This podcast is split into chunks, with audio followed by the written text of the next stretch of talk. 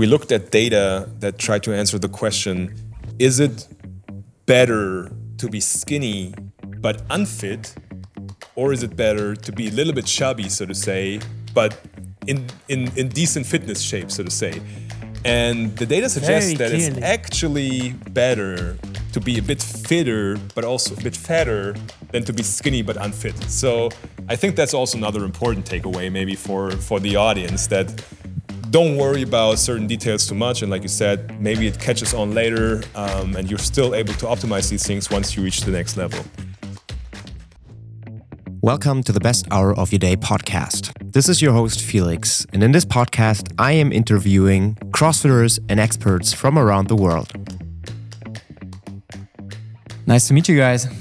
Thank you. Nice to meet you too. How are you?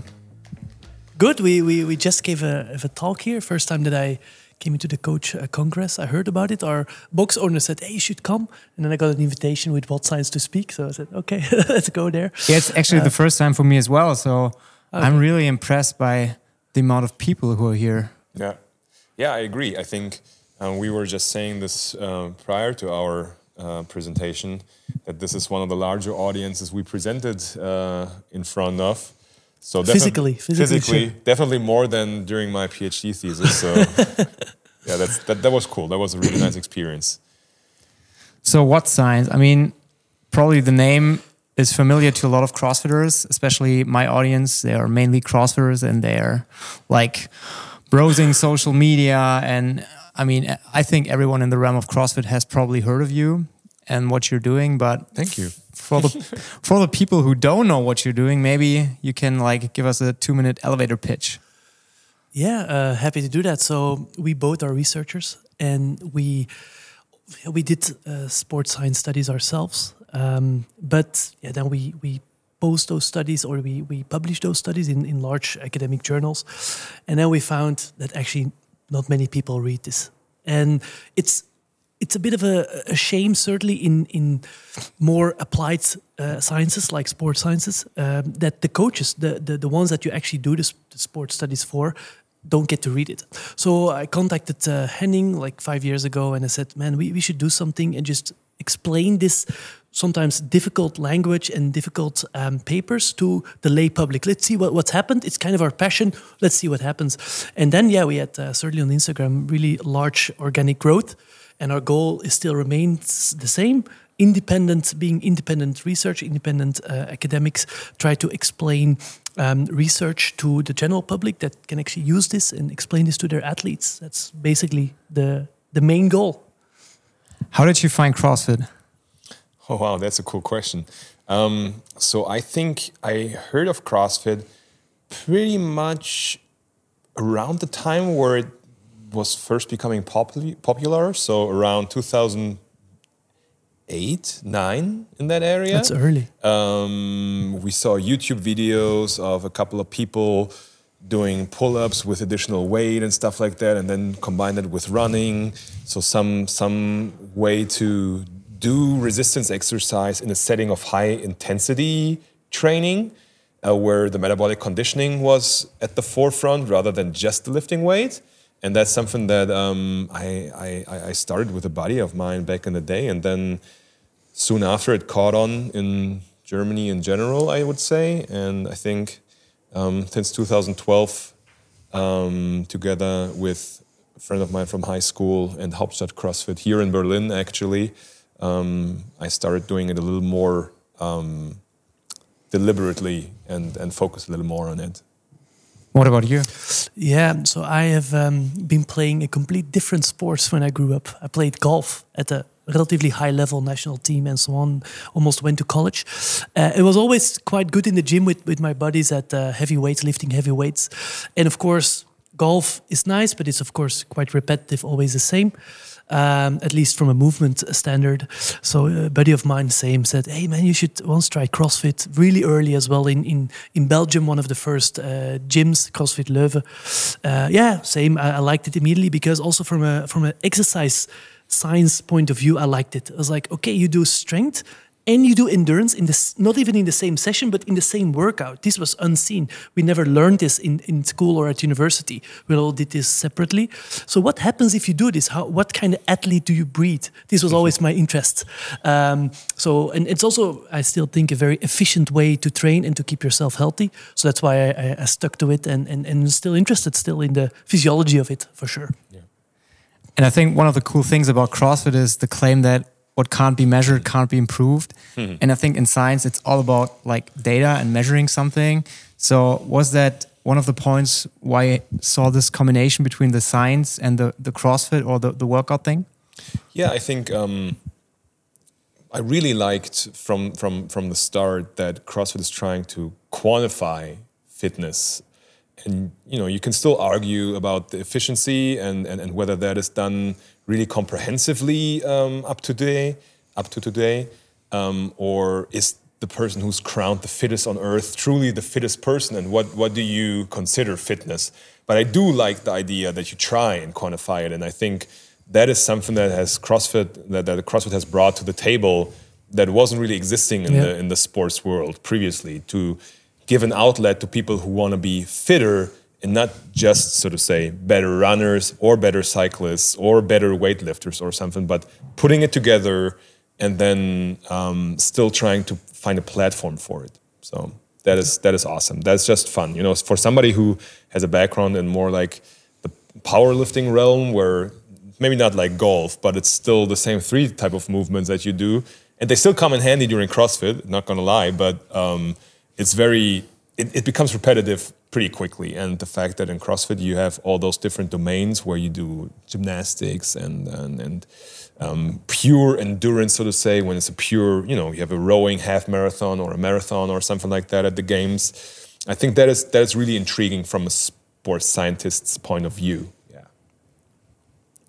exactly What were like the biggest scientific facts or things that you found out during the last three or five years? Are there any things that stuck in your head where you, where you thought like, oh shit, I didn't expect that?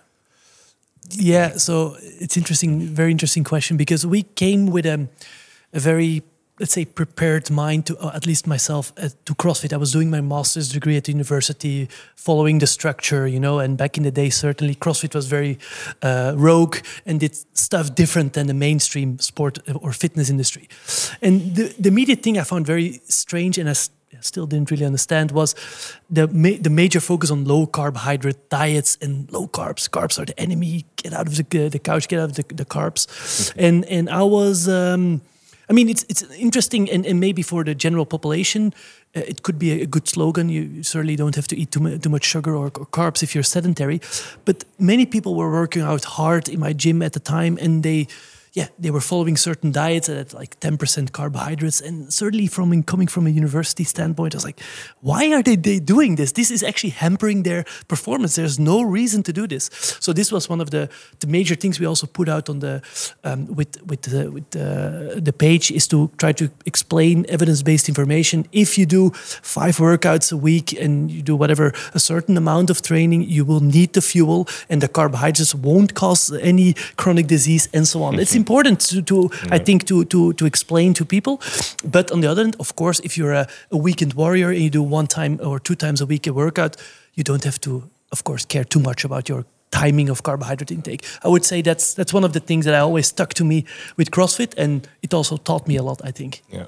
One one thing that I found intriguing is, and that that has um, become more and more prominent over the years, is that coming from an academical background um, where you call the combination of strength training and endurance training concurrent training, the um, prevailing idea was at the time that you couldn't really combine those two very well. Like you would really seriously hamper your endurance progress or your strength progress if you did both simultaneously, let alone in the same session or so. Um, and seeing that this is, of course, you know, on the upper end, that is that is still the case. Even though we have athletes who do compete in weightlifting and in CrossFit, um, you know, at the highest level of cycling or running um, or weightlifting, you still see Certainly strength, I would say. you, you, you see you see more performance and, and higher performances than you do in the CrossFit realm. So there, the between the professional athletes, there is still some discrepancy, but I would still say that it is a lot better or a lot easier to combine it, and you can reach a far higher level than was previously anticipated. So. Um, you might not become an Olympic athlete um, while you do CrossFit, but um, you can you can still build tremendous strength and you can still build tremendous endurance simultaneously. And I think that is against um, previous dogma, and that's something that I found really um, interesting to see over the years and experience myself. To be honest, I didn't think that I would be able to you know maintain as much as, as much strength from my powerlifting days while I still do metcons or or pure aerobic work um, pretty frequently. So that's that's exciting. I think. May, may I chip in here because it's a very it's a very interesting uh, physiological concept because we just did a study actually on this uh, with uh, together with the University of Basel and, and, and WOD Science, where we tested 60 elite athletes, like elite elite top 5% of the open and most of them were uh, semifinals quarterfinals. So good uh, yeah cohort of people. And there if we tested them in the lab for strength basic strength tests like leg press uh, all, all kind of uh, uh, extension tests as well as pure endurance on the bike maximal exhaustion uh, test step test these things are always done in physiology um, experiments. Um, and we wanted to see how far they're actually from let's say top athletes in their sport. For example, one test you always do in, in, in sports science studies is uh, how high you can jump, um, counter movement jump. And these uh, counter movement jumps are standardized between different studies. So also weightlifters have done that. And there you can see that CrossFit athletes, the top of the world, actually are very close to the same strength and explosive power as elite, elite weightlifters. But if you look at the other side, pure endurance, meaning um, threshold power, maximal uh, wattage they can push on the bike, they're far under the elite cyclists, for example, or elite uh, uh, langlaufers, uh, cross country skiers, like 30% less. So I do think there is. At the far end, a concurrent effect. I'm quite Yeah. sure about that. And in CrossFit specifically, maybe in Hyrox, it's by the, by the way something else. yeah. In CrossFit, um, it will be they're more on the endurance based because they have so much muscle. They have like 10 kilograms, 15 kilograms more muscle than a usual endurance athlete. And um, but the strength is there is a concurrent probably effect, but it's quite low. It's it's five percent, two percent. Uh, that's I think just this data is now tickling in, and we start to understand this better Yeah, now. I agree. I think um, that's something that we see that there is definitely a strength bias in Yeah. CrossFit compared Yeah. to endurance, and that's also something that we have um, commented on in the past with our with our um, with our page. But that is also something that is done by design because I know that um, CrossFit has always said that intensity is something that they're really focused on, and Yeah. they want to see the sport predominantly in this high intensity interval training style um, modality and, and, and domain. So it's no surprise to the people who have been doing CrossFit for a while, but it's still cool to see how it shook out um, as the sport progressed over the years and decades and how it grew, and that it still maintained this, um, I'd say, strength focus Yeah. over um, a pure aerobic endurance focus. If you can't snatch 285 as a male, you don't get in the semis. yeah, true. There's there's interesting correlations in that direction for sure. Can you do that? I can't do that. 250? No, I think my well my my PR was maybe around that neighborhood, but um, not not right now. No, I'm not there. Maybe with enough carbs. maybe, maybe maybe with enough carbs. Yeah, with enough training. You that need is training. interesting. Yeah, that, that- that's that's the main conundrum I would say in, in in CrossFit in general. I mean, eating yourself up to get heavier and stronger. I mean, that's something that power lifters and weightlifters and bodybuilders have known for eons essentially right so that, that this mass gain phase and that's uh, that sort of thing that's something that really helps getting stronger but then if you're also supposed to do ring muscle ups it started becomes sort of detrimental so um, That's why it's interesting. that's why it's that is why it's so intriguing. You got to dial it in, and you got to find the sweet spot where. Um, and I know a lot of athletes have said this in the past, and and, and Rich Froning has like a similar um, quote where you want to find this balance where you're strong enough to be competitive, um, while still maintaining a VO2 max that enables you to have the engine required to succeed at you know the games or or now the semifinals. But you also don't want your VO2 max to become so high that it starts to diminish your muscle mass and your strength. So um, it is definitely a little more um, a little more tricky to or a little trickier to to dial in those aspects in your season preparation than it might be in other sports where you know you, you focus on just this one thing. And then again also to not um, disrespect anybody of course being at the absolute epitome of that one sport is still a super cool and amazing achievement. But just for me as a scientist, I like to see the different um, different aspects yeah. of, of physiology and of performance, and that is something that CrossFit um, provides, whereas a lot of other sports is or are a little more one-dimensional in that sense. Yeah, you just mentioned Rich Froning, who's the like top of the top of the top of the top. Who's the goat? who's the goat? And um, but CrossFit is like a sport where ninety nine point nine nine nine nine percent are just doing it for the sake of movement. Yes. And um, I think if someone like that measures his VO2 max or he, the the glucose monitor, we had it in the lecture. Yeah. It doesn't really tip the scale, right? Yeah. Certainly not. So when we go back to the nutrition topic and to yeah. the carbs, what would you say can everyone implement maybe in their diet or change probably his behavior or her behavior in order to make an impact? if, if I had to single out one thing to keep it really, really easy, and we actually have a couple of posts that also try to break it down to this like very basic level that is still applicable to, like you said, 99% of the people. I would say for me, and Gommaar um, can, can comment on that and, and change my mind in a second, but I say try to eat around training if you exercise. So, first of all, exercise and try and do that at least three times per week if you can, a little more often. Try to do resistance exercise, heavy resistance exercise, as well as endurance training, if you can. Again, I know time doesn't always permit uh, for everybody. And then try to eat your carbs and your protein in some proximity of training.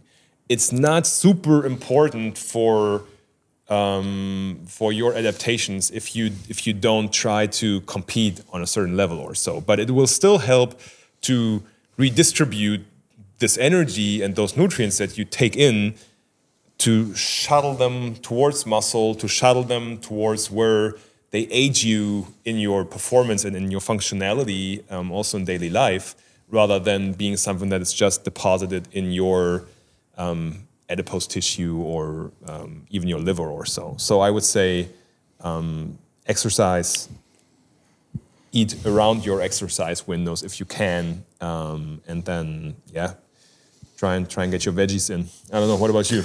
Yeah, um, I agree. Maybe maybe I'm going to say something controversial here that uh, it's it's it's simply a matter of your your question like dictates or, or says yeah you should what do you do for nutrition, right?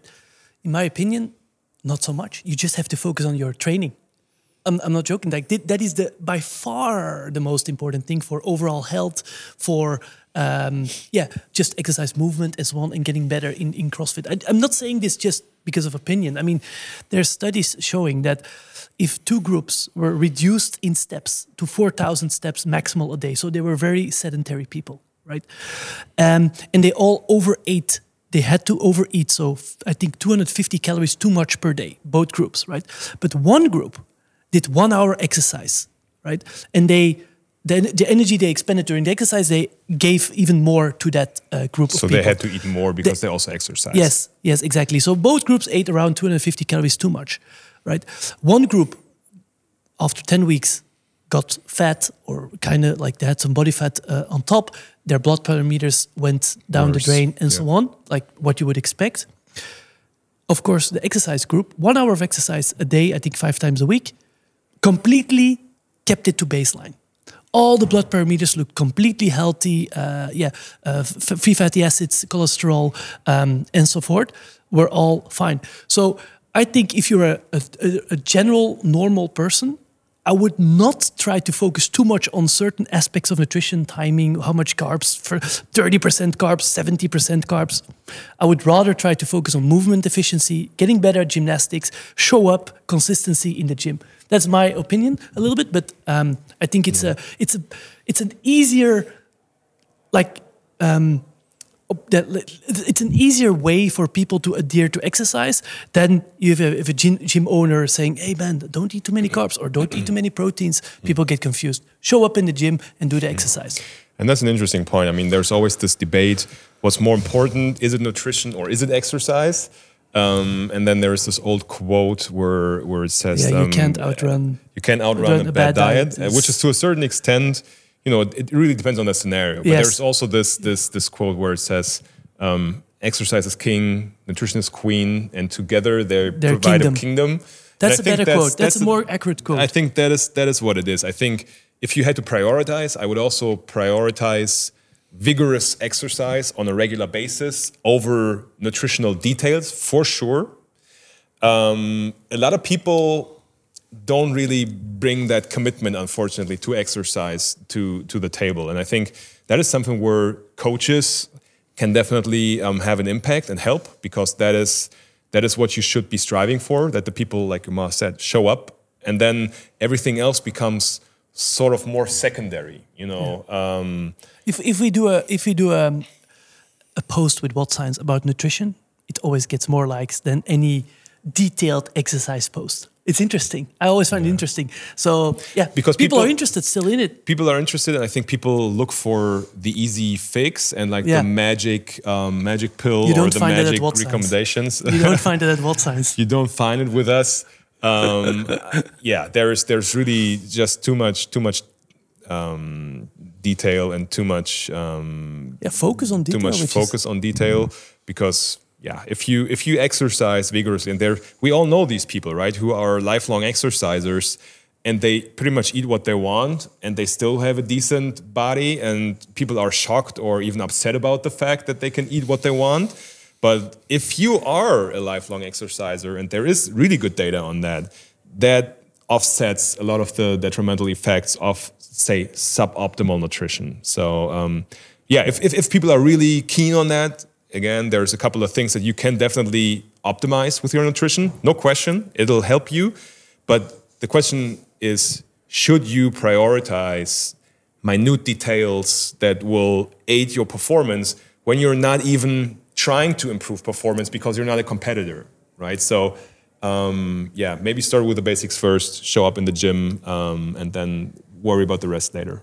Yeah, I think that's very interesting because I don't know what do you think about that, but when people join my gym, Yep. in the beginning they're very focused on getting the training in, and after a certain amount of time, they really start asking questions about nutrition. So one thing, the the exercise, if it's like working and if they see results. They, They want to know know- more about nutrition. How Yeah. can I look True. even better? How can I feel even Yeah. better? Yeah. And I think that's very important because you can have the best diet and you're not active. Yeah Yeah. And maybe you just need to twist it, like Yeah. you said. Yes. Just get Yes. the get the workout in, like five days a week or three days a week when you start. And the nutrition thing, it will eventually figure out itself. Yeah. catch on. And we had an interesting post on that recently, actually, where um, we looked at data that tried to answer the question is it better to be skinny but unfit, or is it better to be a little bit chubby, so to say, but in, in, in decent fitness shape, so to say? And the data suggests Very that it's actually better to be a bit fitter, but also a bit fatter than to be skinny but unfit. So I think that's also another important takeaway, maybe for for the audience that don't worry about certain details too much. And like you said, maybe it catches on later, um, and you're still able to optimize these things once you reach the next level. CrossFit gyms do not have mirrors, right? exactly. Very No, but rarely. uh, like everyone asks, where are the mirrors, right? Yeah. That's I, I need to check my squat. Where are the mirrors? yeah, exactly. The coach will tell you when you do a no rep. No worry about that. No, that's that's so funny. Actually, I, I have the same thing which I always tell to someone uh, because I have like a little bit of injury problems with my back and my knees and everything hurts. And I always say I would take ten kilos of your body fat and I give you my pain Yeah, and I would trade it like seven days a week Yeah. because I don't really care if I have like 10 kilos of fat with Yeah. me because I'm fit, because Yeah. I feel good. And that's probably something which the, the, the whole modern diet industry is Yeah. like giving a fake or a bad picture, especially with Instagram and TikTok. Yeah. You see so many, yeah, I mean, people Over who look really skinny, who ro- look really fit, fit but in the end, maybe they're completely burned out, they're overtrained, they're, they don't feel good. Yeah, yeah. And that's what you don't see. Yeah, yeah. It, it's it's that's why we always talk about this. Um, we also want to move a little bit the, the the platform, not saying away from Instagram because we we want to stay for sure on Instagram, but also let's say expand the the the um, the platform, for example, to video content to YouTube, because you can dive a little bit deeper into certain topics because we we always say this like if you have a very superficial post with whatever a CrossFit athlete about their diet, whatever post. It's not even that science based. It gets 5,000 likes on Instagram because it's very visually, as you say. Easy to digest, But, quick. but on, on, I think on other uh, social media platforms, uh, mostly video content, people actually dig into some of the details and more longer form uh, content. I'm just talking whatever. Joe Rogan podcast is four hours, right? So no one thought that would ever work. These things, but um, that's why it's important, I think, to to ride the wave of time and, and to also find other platforms. And and and Instagram, I think, is not doing the best job to just yeah brainwash people sometimes. And and I think we have to take care of this also Yeah. with younger kids for sure. Uh, Yeah. I have two two almost three small kids. Yeah. I, I'm worried about this, honestly. Like I'm really worried about this. And I mean, we, we have commented on that in the past as well, where um, there was a study that came out that um, showed that social media platforms like Instagram or Facebook have, so to say, toxic psychological effects, especially on teenagers. And I think that's an that's an important um, topic, and Yeah. not to shoot ourselves um, in our own foot here or so, but um, Instagram per se is not necessarily a really um, really good medium designed to provide scientific detail, right? And that's where we're trying to come in, and we still try to provide some um, digestible details on evidence-based information. At the same time, we always see it when our posts are seven, eight, nine slides long. People don't really read the last couple of um, slides, and then in the comments you can see a mirror of that where people only read like the first one or two, and then you know you get this interaction between people like, oh, why didn't you look at this or that, and then I did on slide number seven. exactly, and then there's like, oh, actually, we did. Um, But so, but yeah. this could also be maybe a, st- a strength of our platform because people, as I said, they are hungry for this still. At least a niche of people, right? Yeah. So maybe um, even when it's on Instagram and not tailored for this, it still is maybe a good idea because otherwise people just get fed only superficial stuff, and Yeah. maybe WOD Science can help this a bit. yeah. Yeah. So, just from my own opinion, I feel like that your content is very, very important in this big world of fake news and Yeah. like completely. I, I I don't find the right words to describe that actually. Thank Sad. you. Yeah. It's very sad. Yeah, just keep it that way. yeah. and uh, it's very important, not only because it's scientifically backed, but also because the importance of the knowledge you bring to the people. Because in the end, it's not super difficult to be fit and to have like a good nutrition Yeah. when you keep it very simple. Yeah, I Yeah. agree. And you're explaining it in a, in a way that the people understand it. They don't get confused with all the stuff, uh, what's um, uh, posted out there on Instagram. You have to take this supplement, you have to Yeah, do yeah. this and that and the other thing. So thank you for keeping it simple and scientifically. And uh, yeah, I, I can't wait to see what the future is holding up for us. Thank you. You. Yeah, I, we we appreciate it, and um, yeah, it's it's like you said, it's definitely not rocket science, and that's something that we also always try to point out with with most of our our posts. Really, the goal is to put things into perspective rather than to perpetuate Yeah. certain myths or or or certain stories, so to say. It's but I mean that's also part of human nature. I'm I'm afraid that people always look for a certain story or some some magical bullet or something like that, and um, sometimes it's important to Magic remind pill. them that yeah, the, the the magic pill is um, showing up. yeah, it is showing up actually. yeah, thanks, guys. And Thank uh, you for the interview. Thank you very much. Our pleasure. hope pleasure. to talk soon.